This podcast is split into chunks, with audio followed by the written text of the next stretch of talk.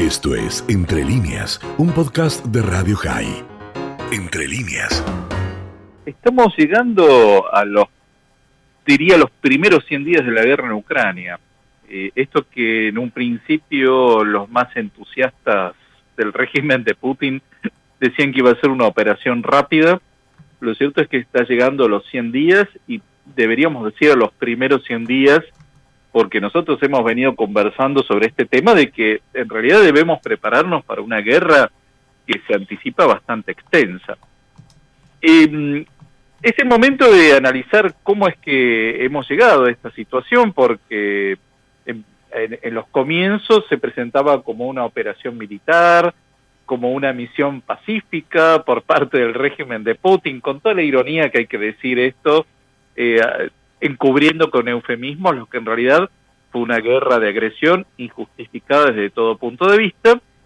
Y acá los resultados que está teniendo, porque en las últimas semanas el ejército ruso se ha ido concentrando en lo que en todo caso debería haber sido siempre su objetivo principal, que eran las regiones del este de Ucrania, las regiones de Lugansk y Donetsk, en donde desde el 2014 crearon dos repúblicas fantasma, dos repúblicas populares con esos nombres.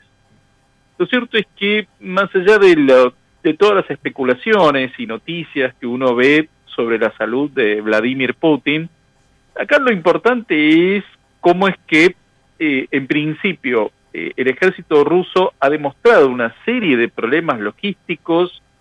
Eh, es interesante tener, recordar lo que fue en principio el ataque contra la ciudad de Kiev y los alrededores, cómo es que iba esta caravana de decenas de kilómetros de vehículos militares supuestamente para atacar Kiev y que luego nada de esto ocurrió por todas las fallas logísticas del ejército ruso y por otro lado cómo es que el ejército ucraniano se ha ido armando con el envío de armas procedentes de distintos países de Occidente. Y eh, acá lo que puede llegar a desbalancear significativamente es la promesa de un envío de misiles de largo alcance que podrían llegar desde Ucrania a suelo ruso. Ahora bien, dentro de un mes, a fines de junio, eh, se va a celebrar la cumbre de Madrid de los países de la OTAN. Esto es interesante porque se va a reevaluar los objetivos eh, políticos y militares de la OTAN como Alianza Atlántica, además de la importancia del pedido de incorporación formal por parte de Suecia y Finlandia a esta alianza militar, pero eh, esto es sumamente significativo, primero por el momento en el que se va a celebrar la cumbre de Madrid y por el otro que se celebre en España. Hoy en España se están conmemorando los 40 años del ingreso a la OTAN.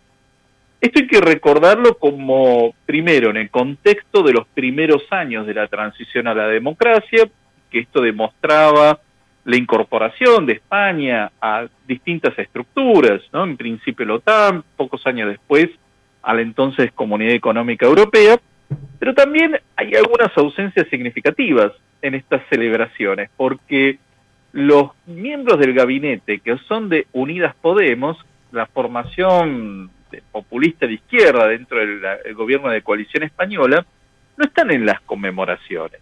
Es decir, ¿cómo es que eh, hay varios partidos en Europa, ya sea por extrema derecha, por extrema izquierda, cómo es que están boicoteando todo lo que significa los procesos de integración económica a través de la Unión Europea, o bien cómo es que cuestionan la Alianza Atlántica en este contexto de una guerra que eh, no estaba en los planes de la OTAN, ni mucho menos, y cómo es que ha estallado y ha generado una gran fisura en el continente europeo.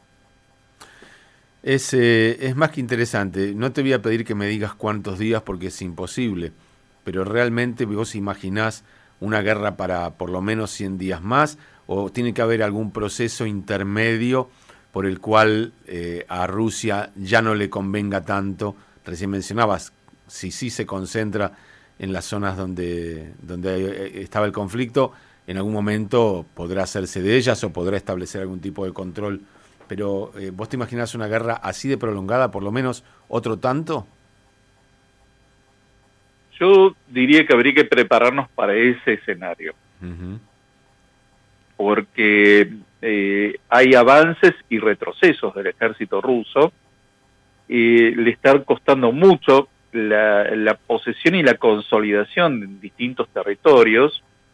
Y si sigue llegando, eh, siguen llegando armas al ejército ucraniano, no le va a ser eh, tan fácil. Y por otro lado, es imposible anticipar qué grado de, rechazo esto puede estar generando en las propias repúblicas, estas que están constituyendo, porque si le está costando tanto eh, avanzar al ejército ruso, es porque la propia población de esas regiones no estaría tan favorable como en principio uno podría suponer a este tipo de anexión.